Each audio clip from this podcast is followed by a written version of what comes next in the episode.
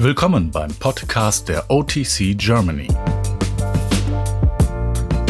In jeder Folge behandeln wir zusammen mit Spezialisten eine Themenstellung rund um die Verfahren der Frakturversorgung. Unser Angebot richtet sich insbesondere auch an junge Ärztinnen und Ärzte in ihrer Vorbereitung auf die Facharztprüfung. Die Corona-Pandemie führt zu starken Kontakteinschränkungen. Deshalb trifft sich das Podcast-Team zurzeit nicht persönlich mit den Spezialisten, sondern produziert die Tonaufnahmen über das Internet. Dafür, dass die Qualität der Aufnahmen nicht immer den gewohnten Normen entspricht, bitten wir um Ihr Verständnis. Unser heutiger Gast ist Dr. Martin Lewandowski, Chefarzt am Diako, dem evangelischen Diakonie-Krankenhaus in Bremen.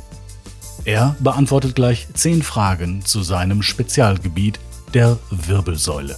Hier speziell zum Thema Schraubenhalt bei reduzierter Knochenqualität. Aber bevor es richtig losgeht, stellen Sie sich bitte einmal kurz vor. Mein Name ist Martin Lewandowski. Ich stamme ursprünglich aus Hannover und bin klinisch im Klinikum Region Hannover aufgewachsen, wo ich auch erstmalig mit der Wirbelsäule in Berührung gekommen bin. Und äh, habe durch die langen Jahre in der Wirbelsäulenchirurgie und speziell auch aus dem Gebiet der Unfallchirurgie her auch so ein bisschen mitgelebt, wie die Fortschritte in der Wirbelsäulenchirurgie sich entwickelt haben bis zum heutigen Tag. Ich bin dann vor elf Jahren in, äh, nach Bremen gewechselt, in das Diako und dort Chefarzt geworden und habe dort ein Wirbelsäulenzentrum aufgebaut und ähm, beschäftige mich eben speziell auch mit dem Gebiet äh, Schraubenhalt bei reduzierter Knochenqualität. Zum Thema OTC. Ich bin schon viele Jahre Mitglied in der OTC und äh, seit 2011 im Vorstand und seit einiger Zeit auch als Präsident der OTC tätig. Und nun geht es los mit 10 Fragen, 10 Antworten.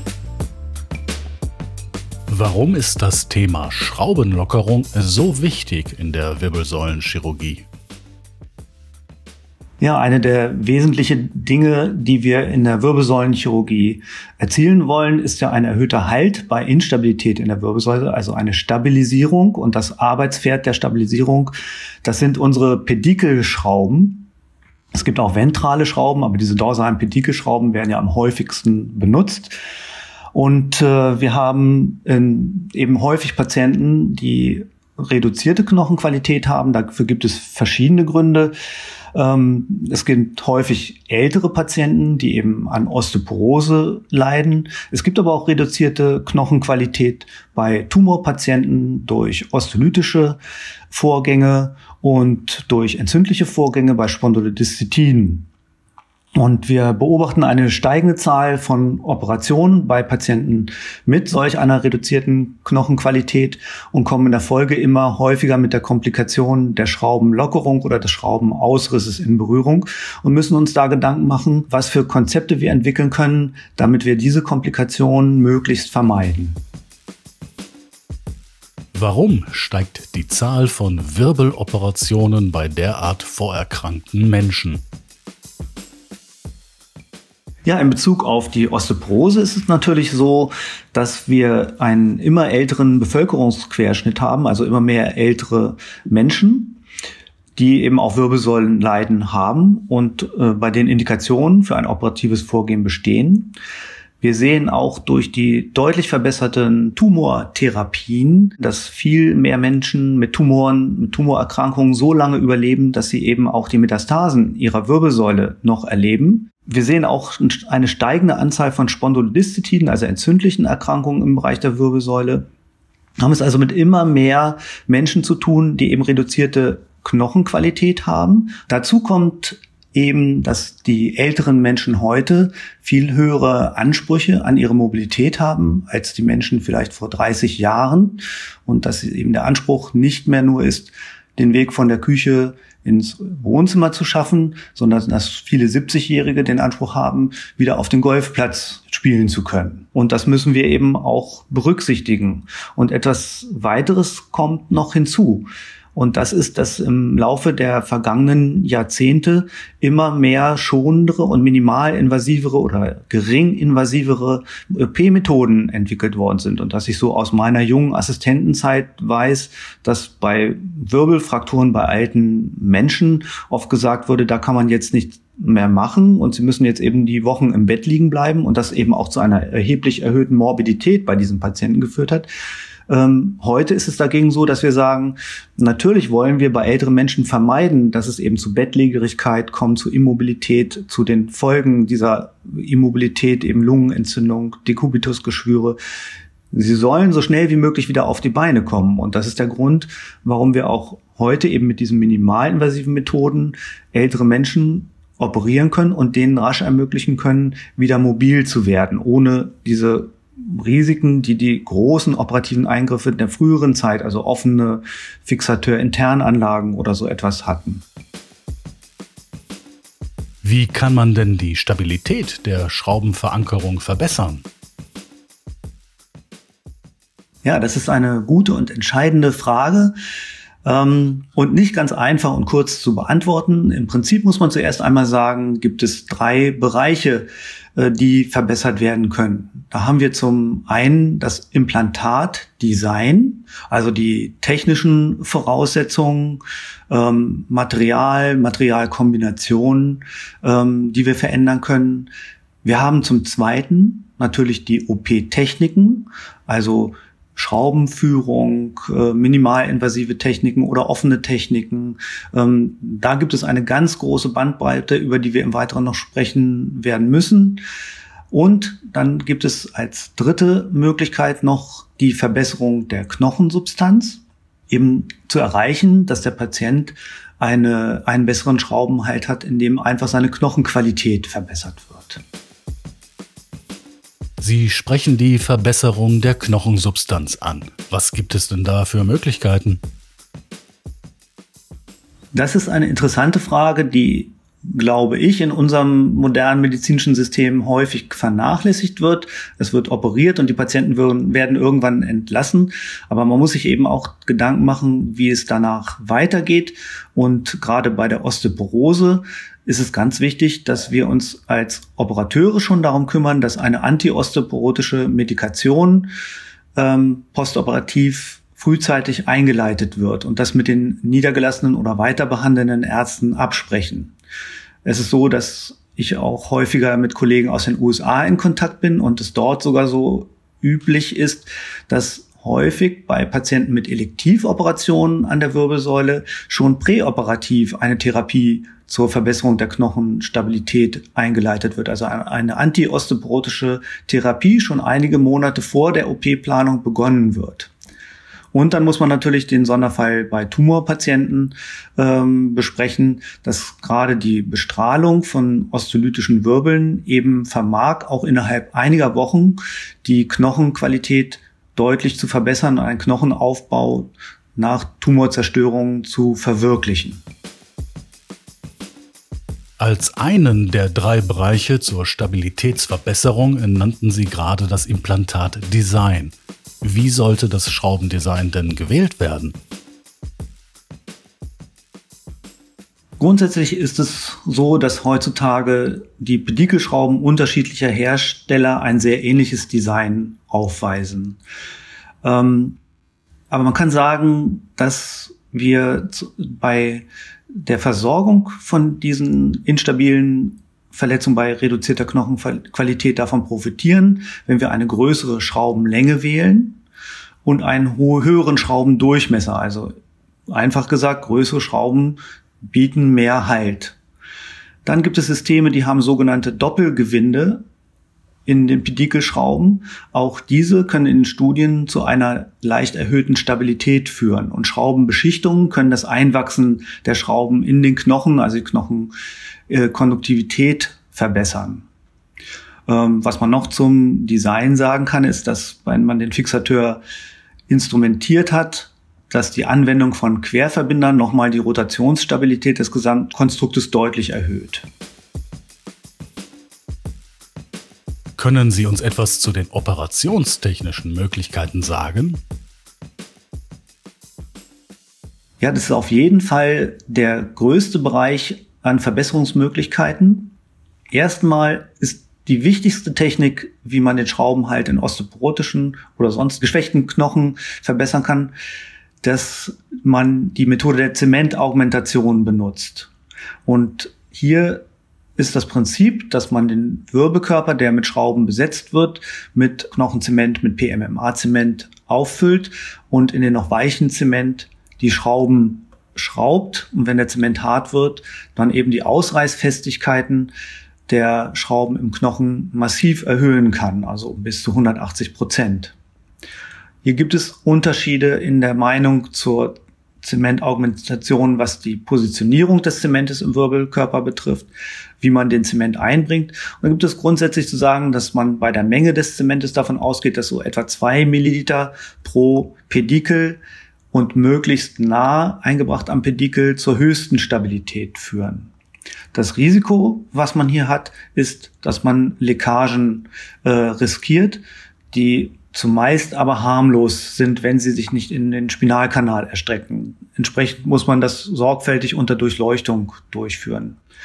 Es gibt im Weiteren die Methode, dass man zuerst den Zement einbringt und dann die Schraube. Es gibt aber auch die Möglichkeit, die Schraube zu positionieren und dann den Zement über Hohllöcher in den Schrauben in den Wirbelkörper zu injizieren. Hier sagen die Studien eigentlich, dass von der Stabilität her ähm, es keine Unterschiede zwischen diesen beiden Methoden gibt.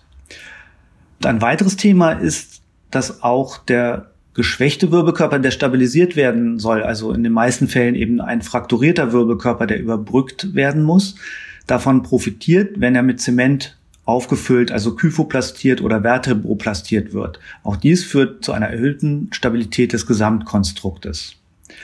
Was im Weiteren noch wichtig ist, das ist die Schraubenpositionierung. Was muss dabei beachtet werden? Also es gibt viele Dinge, an die man bei der Schraubenpositionierung und Auswahl achten muss. Zunächst einmal ist äh, die Aussage von mir, dass möglichst große Schrauben besseren Halt bieten, durch die Größe des Pedikels natürlich begrenzt, weil wir wissen, dass ein Durchbruch der lateralen Pedikelwand zu einer deutlichen Verminderung der Schraubenfestigkeit führt. Und äh, wir haben gerade im Bereich der Brustwirbelsäule ja permanent mit den kleinen Pedikeln zu tun und benutzen oft die Methode In-Out-In. Das soll heißen, dass an der lateralen Pedikelwand die Schraube den Pedikel verlässt und dann wieder in den Wirbelkörper eintaucht.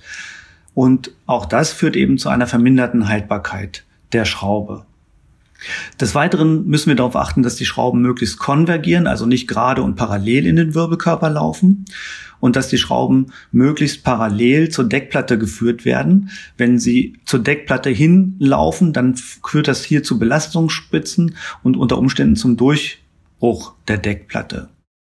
Dann muss man noch darüber reden, dass natürlich diese herkömmliche Schraubeneintrittspunkte äh, nach dem Kollegen Magerl eine hohe Stabilität aufweisen, dass es aber inzwischen alternative Schraubenführungen gibt, zum Beispiel in der Brustwirbelsäule, dass man einen sehr weit kranial gelegenen Eintrittspunkt im Pedikel benutzt mit nach kaudal zielenden Schrauben und so eine deutlich längere, äh, größere Länge der Schrauben erreichen kann, die eben auch einen größeren Halt ermöglicht.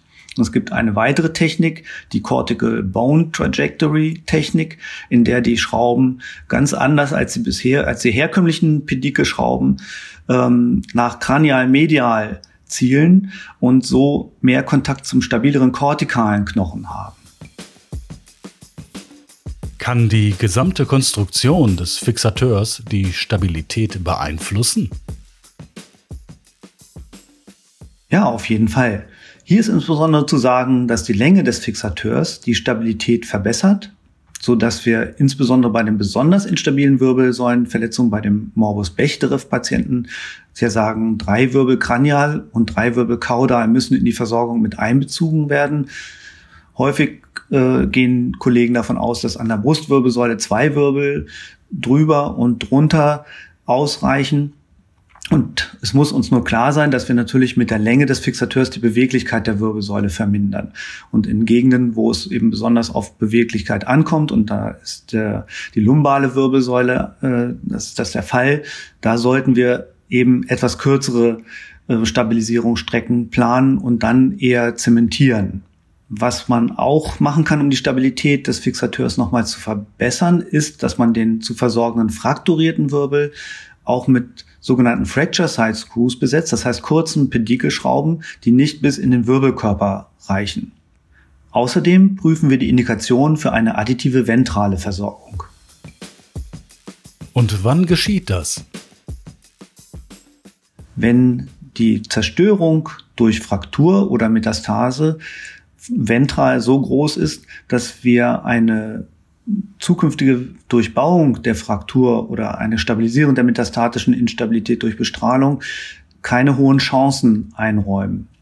Und dies geschieht dann durch einen Wirbelkörperersatz, der von lateral oder ventral durchgeführt werden kann. Und dies ist auch in minimalinvasiver Technik gut möglich. Welche Gründe gibt es für die OP-Indikation der besprochenen Patienten mit erhöhtem Risiko? Dazu muss man zunächst einmal sagen, dass die Operation bei älteren Patienten per se rein durch das biologische Alter keine erhöhte Mortalität oder Morbidität haben, sondern dass eben die Begleiterkrankungen eingehen bei dem Risiko. Und wir haben gute Studienlage dafür, dass auch zum Beispiel über 80-Jährige noch sehr von Operationen profitieren, die ihnen wieder eine ausreichende Stabilität der Wirbelsäule geben. Dazu muss man sagen, dass wir heute wissen, dass eine längere Immobilisierung von Patienten vermehrt in eine Pflegebedürftigkeit und Bettlägerigkeit führt und dass damit auch eben eine erhöhte Morbidität verbunden ist. Die Patienten profitieren deutlich davon. Und das kann man ungefähr analog zur Schenkelhalsfraktur sehen. Die Patienten profitieren deutlich davon, wenn sie früher mobilisiert werden können. Und mit den neuen OP-Techniken, die eben gering invasiv sind, können wir auch viel ältere Patienten operieren und ihnen eben diese Mobilisierung ermöglichen. Und auch bei den Tumorpatienten gibt es eine gute Studienlage dazu, dass man ihnen eben nicht nur ermöglicht, durch ihre wieder stabilisierte Wirbelkörper sich vermehrt zu bewegen, sondern dass damit einhergehend auch ihre Überlebensdauer steigt.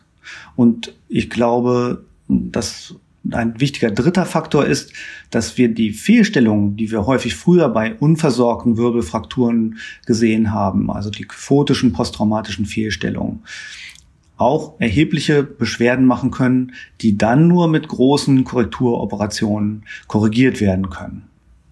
Und insofern glaube ich, ist es ein ganz wichtiges Thema, wie man diesen Patienten auch durch Wirbelsäulenoperationen eben zu einer großen Mobilität wieder verhelfen kann und wie man die Komplikationsmöglichkeit und die häufigste Komplikation ist dann eben die Schraubenlockerung vermeiden kann.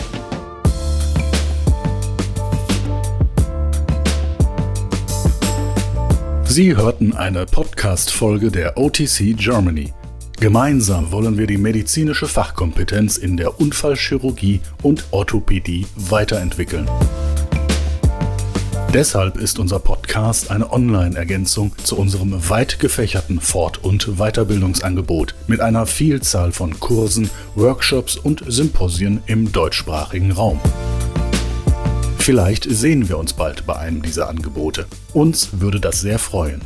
Bis dahin hören Sie sich einfach auch unsere anderen Podcast-Folgen an und besuchen Sie für aktuelle Informationen unsere Website otc-germany.de. Für das Kursangebot unserer Akademie besuchen Sie bitte otc-akademie.de. Unser Online-Angebot finden Sie auf digital.otc-germany.de. Und falls Sie gerade vor der Facharztprüfung stehen, wir von der OTC Germany wünschen Ihnen viel Erfolg.